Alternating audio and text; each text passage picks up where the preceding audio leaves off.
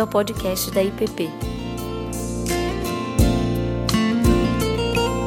A mensagem que você está prestes a ouvir foi ministrada pelo pastor Ricardo Barbosa. Jesus inicia o seu ministério público, segundo o relato de Mateus, no capítulo 4, afirmando para todos aqueles que viviam nas trevas que resplandeceu a luz. Foi para esse povo que andava perdido, sem sentido, que viviam nas regiões onde a morte pairava sobre eles como uma sombra, que o Evangelho foi proclamado.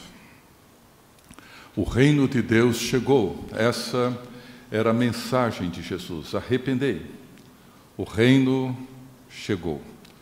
O reino de Deus está próximo, muito próximo.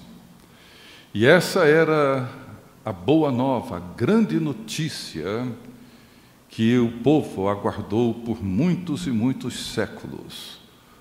O dia em que Deus visitaria o seu povo. E esse dia chegou.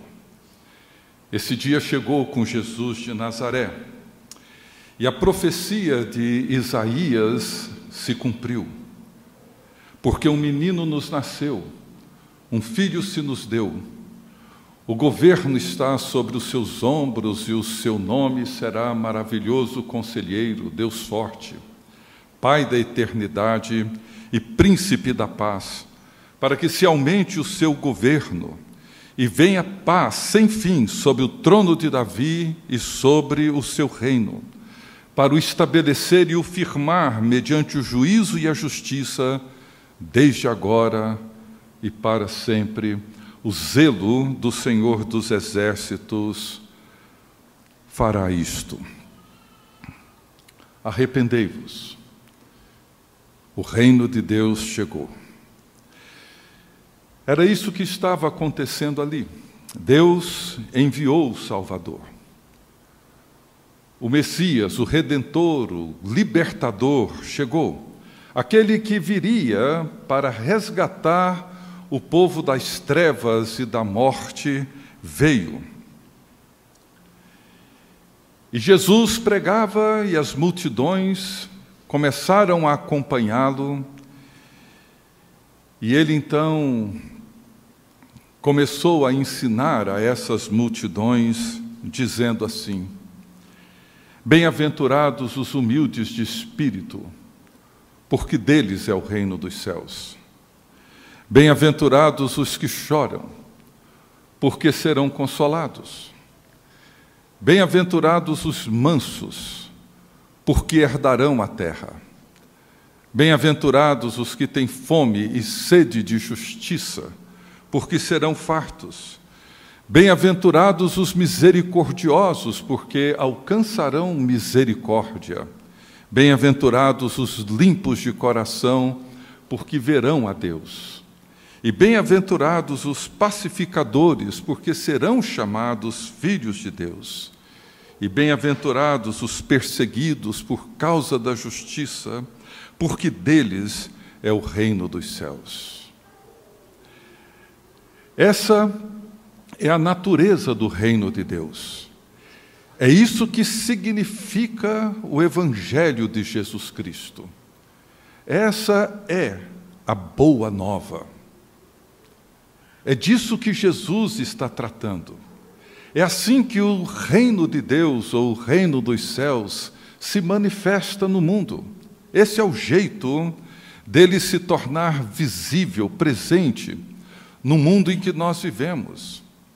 E hoje nós entramos na terceira bem-aventurança, onde Jesus afirma: bem-aventurados, abençoados são os mansos, porque herdarão a terra.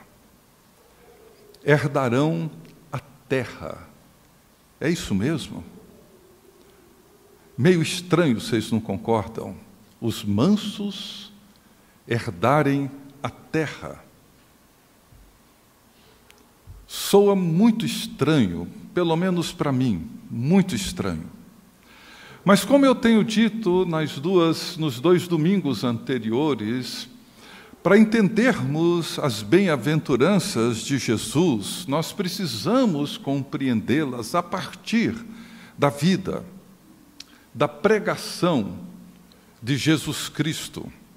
Nenhuma bem-aventurança pode ser compreendida pelas lentes da nossa cultura, da nossa realidade, dos conceitos e dos valores dentro dos quais nós nos encontramos e vivemos, embora essas palavras sejam bastante conhecidas de todos nós, e o nosso, a nossa língua, o português, é bem claro em relação a elas, sabemos muito bem o que significa pobre, humilde, choro, manso, não são palavras estranhas a nós, e nem palavras complexas, difíceis de entender, mas elas precisam ser compreendidas a partir do anúncio do reino de Deus.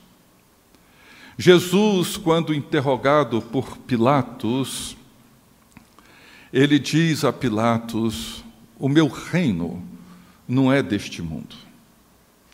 Essa é uma declaração impressionante.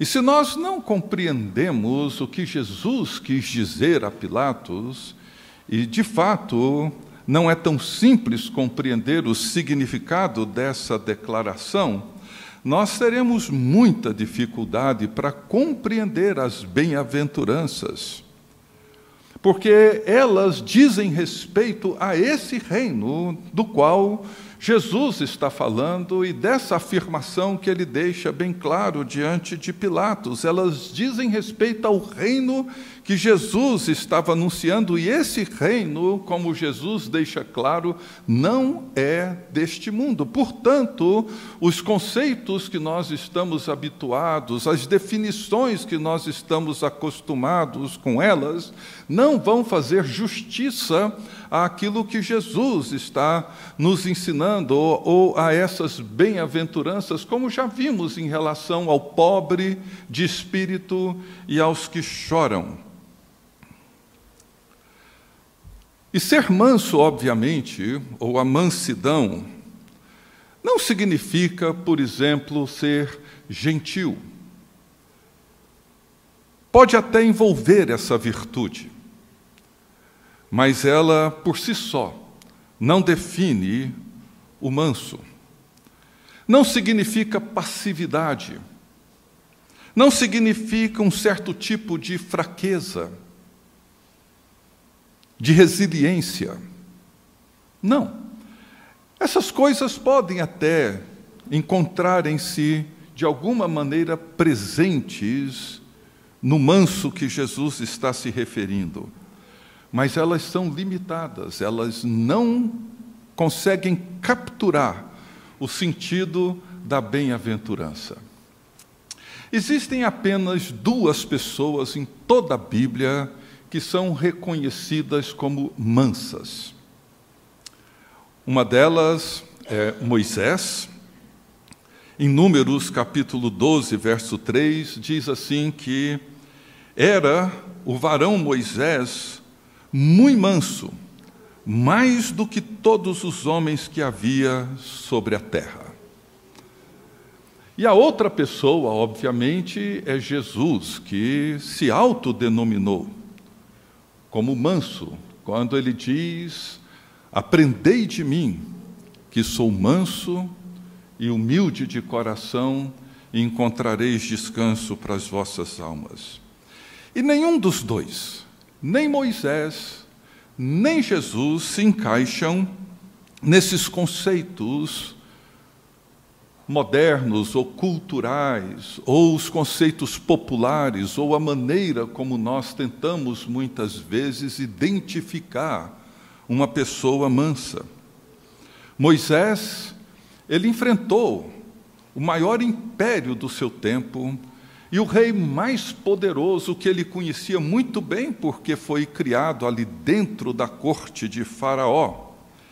E ele o enfrentou apenas na companhia do seu irmão, sem nenhum exército, sem nenhum armamento, sem nada, mas ele enfrentou o homem mais poderoso e liderou uma nação inteira por um período longo no deserto até a terra que Deus lhes havia prometido. Nada disso se encaixa dentro do perfil de uma pessoa que normalmente nós consideraríamos mansa. Moisés, em muitos momentos, teve que ser firme. Em alguns momentos, ele teve que ser, de fato, duro com o povo, com o próprio Faraó. Jesus também não se encaixa dentro de um conceito assim. Embora sendo Messias, ele recusou assumir o papel de um rei divino assumindo o trono de Davi, restaurando o reino, a, a nação de Israel. Jesus se recusou a esse papel. Muitos do seu tempo esperavam que o Messias viesse como um rei, quem sabe montado no seu cavalo, com um exército de gente muito bem armada para enfrentar os opressores do seu tempo e expulsá-los. Não, Jesus não restaurou o trono de Davi, nem a nação de Israel, rejeitou o papel que queriam impor a ele, mas, por outro lado, ele, no seu ministério, foi firme, muitas vezes duro em relação aos líderes religiosos do seu tempo chegou até mesmo a expulsar os vendilhões, os vendedores que estavam no templo,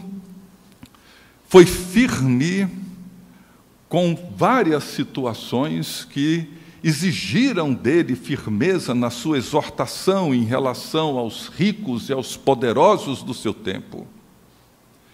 Então nós precisamos de fato entender que o reino de Deus, ele não é deste mundo.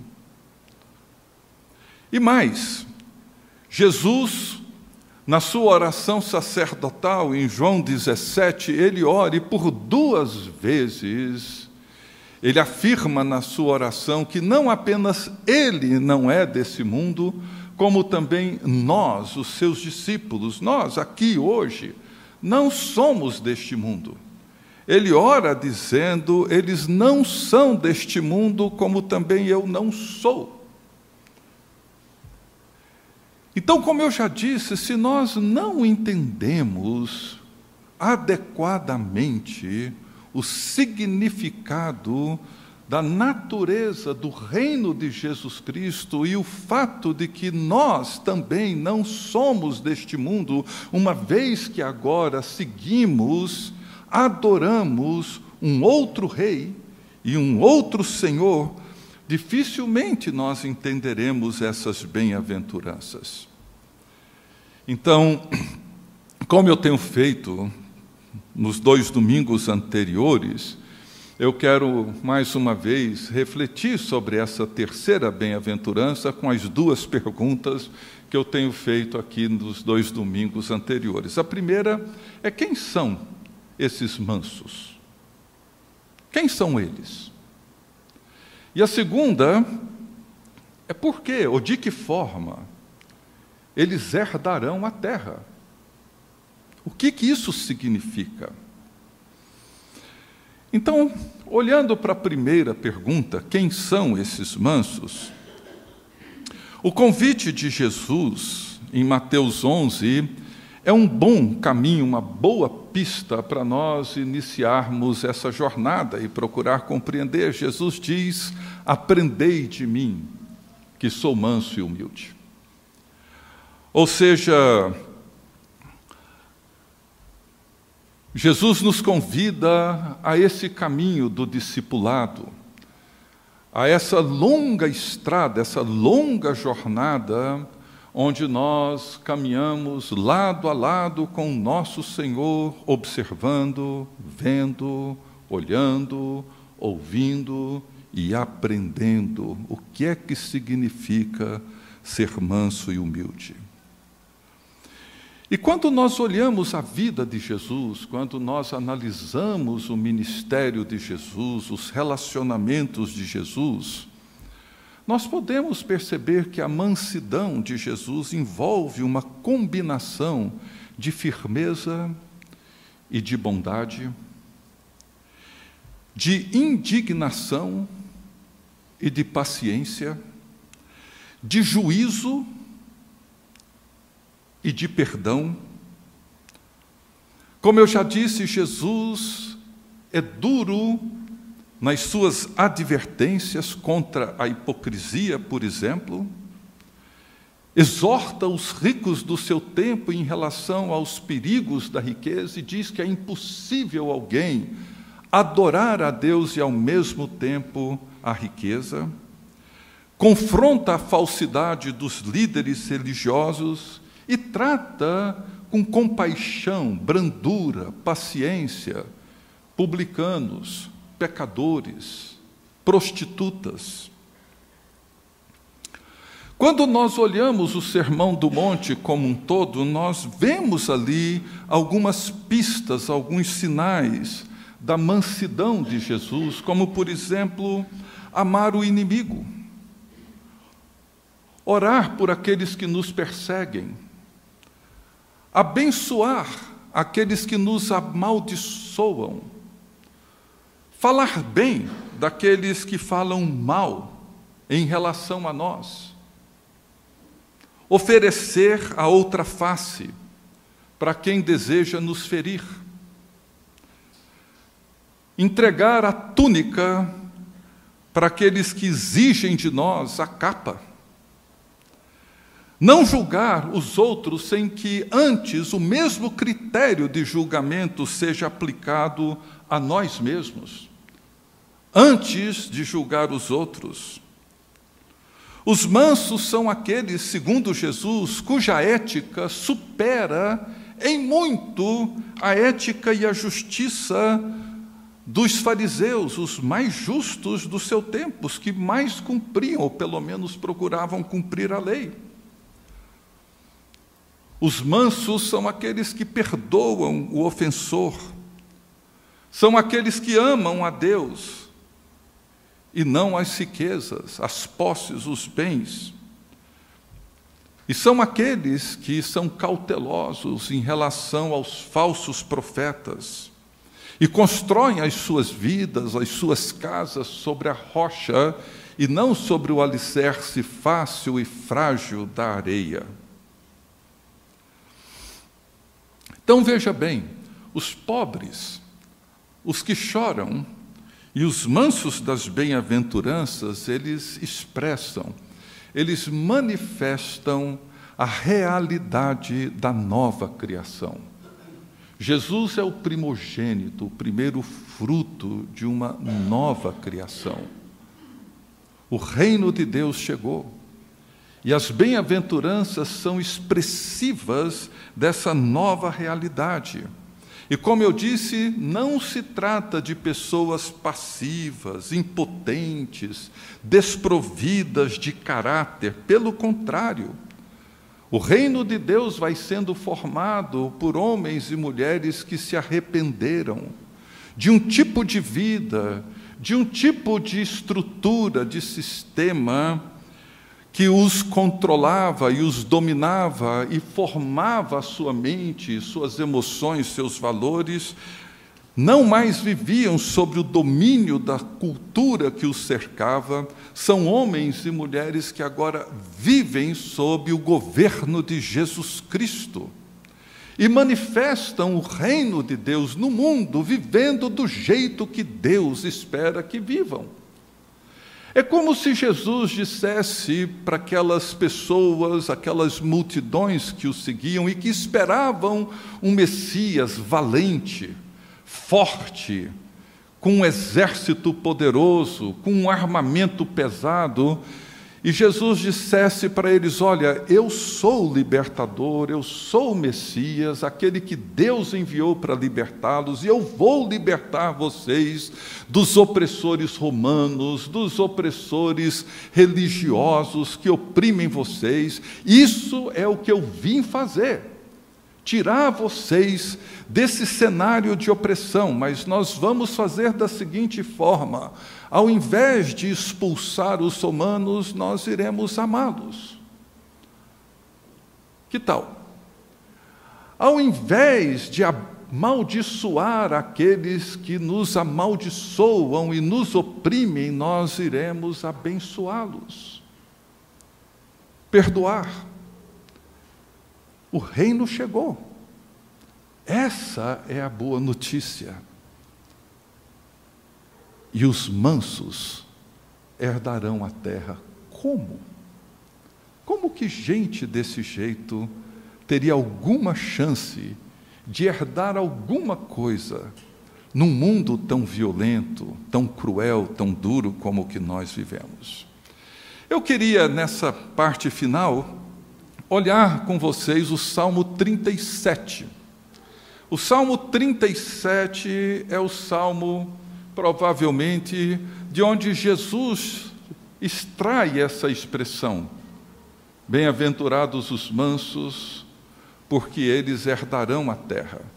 Veja, o Salmo 37, no verso 9, ele diz assim: Porque os malfeitores serão exterminados, mas os que esperam no Senhor possuirão a terra. Verso 11, que é o verso mais importante nesse salmo para nós hoje. Mas os mansos herdarão a terra e se deleitarão na abundância de paz. Verso 22: Aqueles a quem o Senhor abençoa possuirão a terra e serão exterminados aqueles a quem amaldiçoa. Verso 29: Os justos herdarão a terra e nela habitarão para sempre. Verso 34: Espera no Senhor, segue o seu caminho e ele te exaltará para possuíres a terra. Todo salmo é construído em torno dessa afirmação: herdar a terra possuir a terra. Mas como isso acontece? Veja que Davi inicia esse salmo reconhecendo uma tendência comum a todos nós, desde o tempo de Davi até hoje. Ele diz: Não te indignes por causa dos malfeitores, nem tenhas inveja dos que praticam a iniquidade. Essa é uma tendência emocional muito forte, muito presente em todos nós. A tendência de pessoas corretas, de pessoas justas, de pessoas que buscam e procuram fazer as coisas certas e justas, é se indignarem e sofrerem de inveja em relação à prosperidade das pessoas perversas e iníquas. Não é isso que acontece. Vez por outra, não somos tomados de uma indignação, às vezes até mesmo de raiva, de ira. Porque quando vemos pessoas arrogantes, soberbas, prosperando, fazendo uso da mentira e do engano para prosperarem, pessoas que oprimem o pobre, pessoas que usam os necessitados, pessoas desonestas, aquelas pessoas que não pagam suas contas, as suas dívidas, prepotentes, mas que estão sempre prosperando, tornando-se cada vez mais ricas, possuindo cada vez mais bens, mais propriedades. O salmo está repleto de afirmações em relação a essas pessoas, e Davi reconhece isso. Porque parece, numa primeira vista, num primeiro olhar, numa primeira impressão, que a terra lhes pertence, pertence aos arrogantes, pertence aos ímpios, pertence àqueles que usam todos os meios ilícitos para conquistarem suas riquezas e o seu poder. Mas contrariando toda a aparência da prosperidade dos ímpios, o salmo nos mostra que a ruína deles é certa e muitas vezes acontece mais rápido do que eles e nós imaginamos. No salmo, e é o que nós vamos ver, é que quem habita na terra e goza dela é o manso. É esse manso que aprende com Jesus o sentido da mansidão. Então, como eu disse, o verso 11 é o verso que traz, ou que talvez tenha sido usado por Jesus na afirmação dessa bem-aventurança, quando ele diz: Mas os mansos herdarão a terra e se deleitarão na abundância de paz. Agora, olhem para o início do salmo, antes do verso 11 para nós entendermos quem são esses mansos.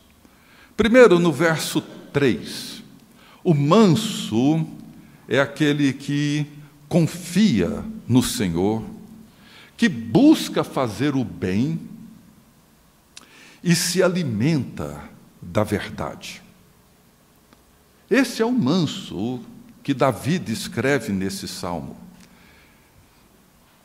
Ele não usa os mesmos recursos, as mesmas armas dos ímpios.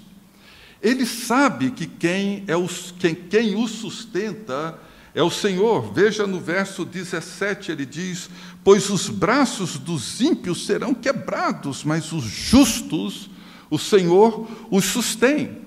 Ao invés de aumentar a sua riqueza e os seus bens à custa da injustiça, da opressão do pobre, o manso é aquele que se compadece e dá. Veja o verso 21, ele diz: O ímpio pede emprestado e não paga. O justo, porém, se compadece e dá. Ele faz o bem porque se alimenta da verdade, da verdade sobre quem Deus é, da verdade sobre quem o próximo é. E por isso ele sabe que o Senhor jamais desamparará os seus santos. Verso 28, ele diz: Pois o Senhor ama a justiça e não desampara os seus santos. E ele guarda no coração a palavra de Deus. Verso 31, ele diz assim: No coração tem ele a lei do seu Deus e seus passos não vacilarão. O manso é essa pessoa. Não se trata de gentileza nem passividade, nada disso. Trata-se de alguém que entende, sabe o sentido da confiança, da prática do bem e de onde ele busca o seu alimento. Segundo, no verso 4, ele diz que o manso tem o seu deleite no Senhor e o Senhor satisfará os desejos do seu coração. Agrada-te do Senhor, ou deleite-se no Senhor, e Ele satisfará os desejos do seu coração. É curioso que essa palavra deleite, que algumas versões usam, essa palavra tem a mesma raiz hebraica da palavra Éden.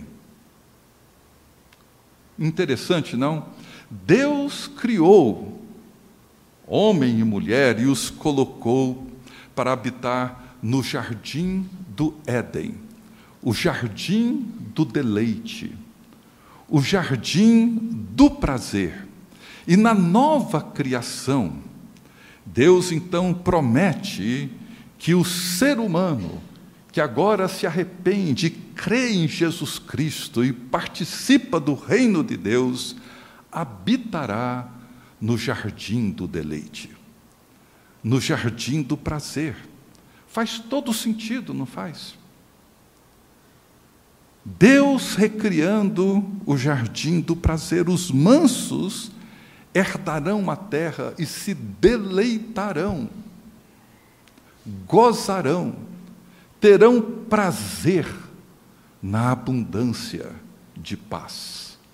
Coisa que o iníquo, o perverso, que traça o seu caminho na maldade, não consegue. Terceiro, o verso 5. O manso é aquele que entrega o seu caminho ao Senhor, confia no Senhor, certo de que tudo depende, dependerá da boa mão do Senhor e Ele fará aquilo que é necessário para nos conduzir pelo seu caminho. É aquele cujo futuro encontra-se seguro, é sustentado pela mão graciosa e poderosa de Deus, de tal forma que, para o manso, a ansiedade, as preocupações, qualquer tipo de ambição perde a sua força e o seu poder. Uma vez que entregamos o nosso caminho nas mãos do Senhor, entregamos também o nosso desejo de controle, o nosso desejo de poder, o desejo de querer determinar e garantir a qualquer custo futuro, meu e dos outros. Essa entrega não é passiva. E vemos isso no quarto princípio que caracteriza esse manso. Veja no verso 7. O manso descansa no Senhor, tem paciência em relação aos propósitos de Deus. E veja que esperar, esperar, não é ter uma atitude passiva, mas a capacidade de aguardar o momento certo para agir e fazer aquilo que precisa ser feito. Não é uma passividade que nos trava e nos impede de agir, mas é a serenidade para saber reconhecer o momento certo de tomar a decisão certa, o manso é aquele que não toma decisões atabalhoadas, decisões sob a pressão da angústia, do desespero. Não. Ter paciência é aguardar esse momento apropriado para fazer a coisa certa com sabedoria. Ele sabe que tudo tem seu tempo e tem a sua hora a glória aparente dos perversos tem seu tempo, e o seu tempo é breve. Por isso que a confiança e a paciência, elas andam sempre de mãos dadas. Então, concluindo, veja que Davi inicia esse salmo com uma advertência. Ele diz assim: Não fiquem aborrecidos com os maus Não seja invejoso daqueles que praticam o mal e por isso prosperam. É fácil ficar irritado com aqueles que prosperam. Eu fico, às vezes, muitíssimo irritado.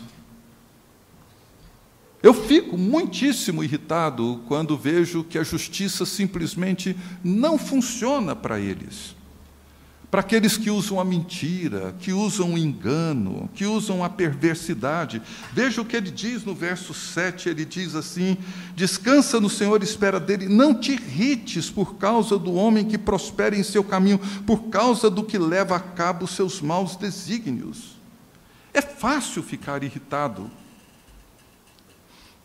Quando nos vemos, nos encontramos em situações onde nos vemos cercados de tanta mentira, de tanta esperteza, somos tomados de ira.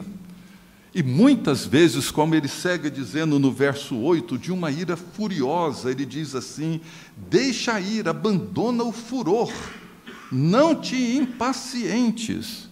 Certamente isso acabará mal.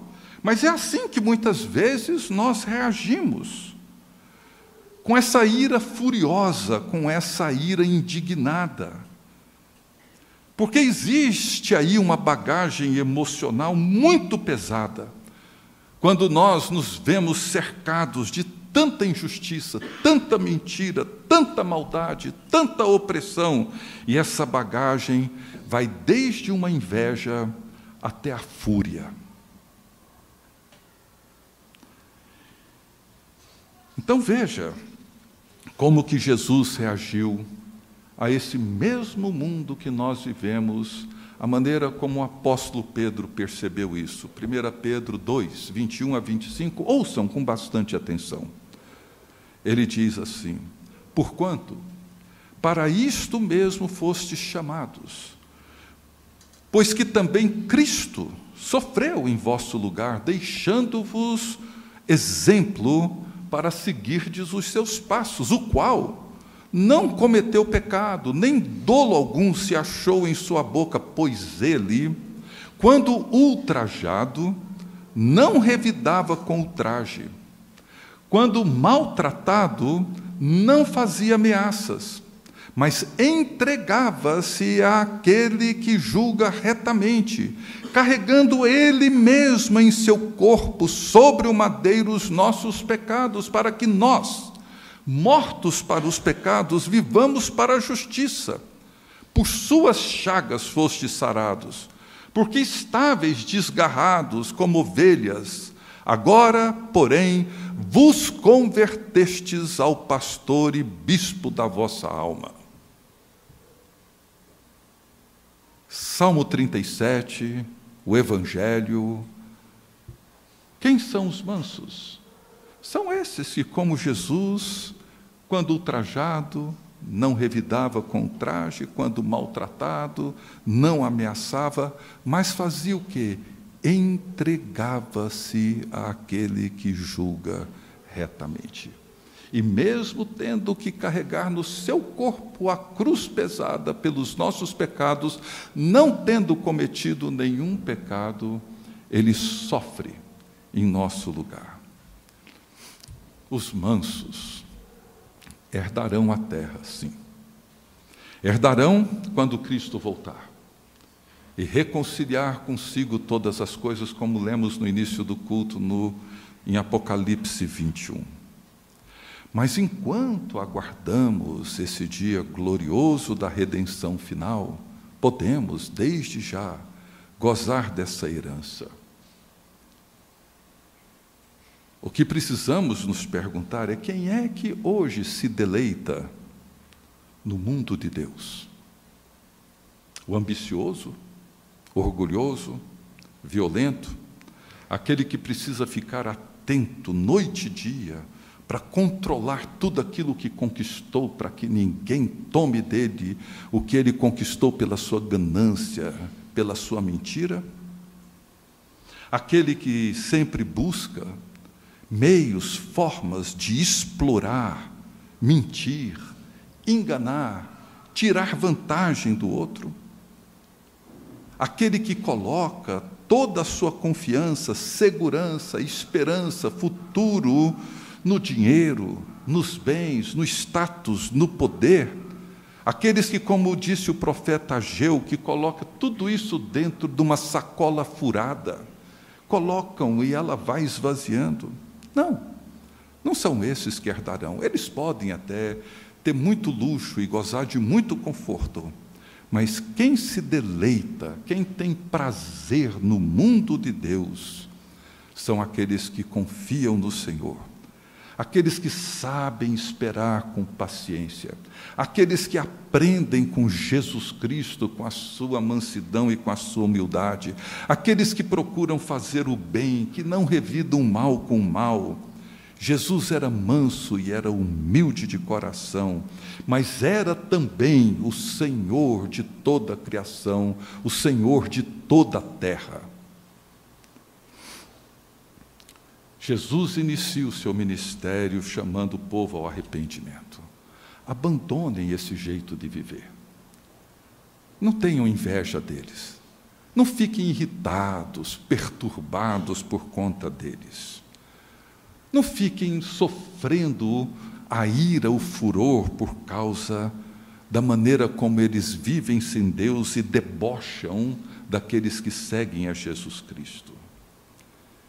Abençoados, disse Jesus, são os pobres, os mansos, os que choram, porque o reino chegou. O primogênito da nova criação veio. O céu invadiu a terra, o mundo de Deus iniciou. E aqueles que participam desse mundo de Deus gozam já os deleites da nova criação e gozarão quando Jesus voltar. Que Deus nos abençoe. Você acabou de ouvir o podcast da IPP. Para saber mais, acesse nossa página em www.ippdf.com.br.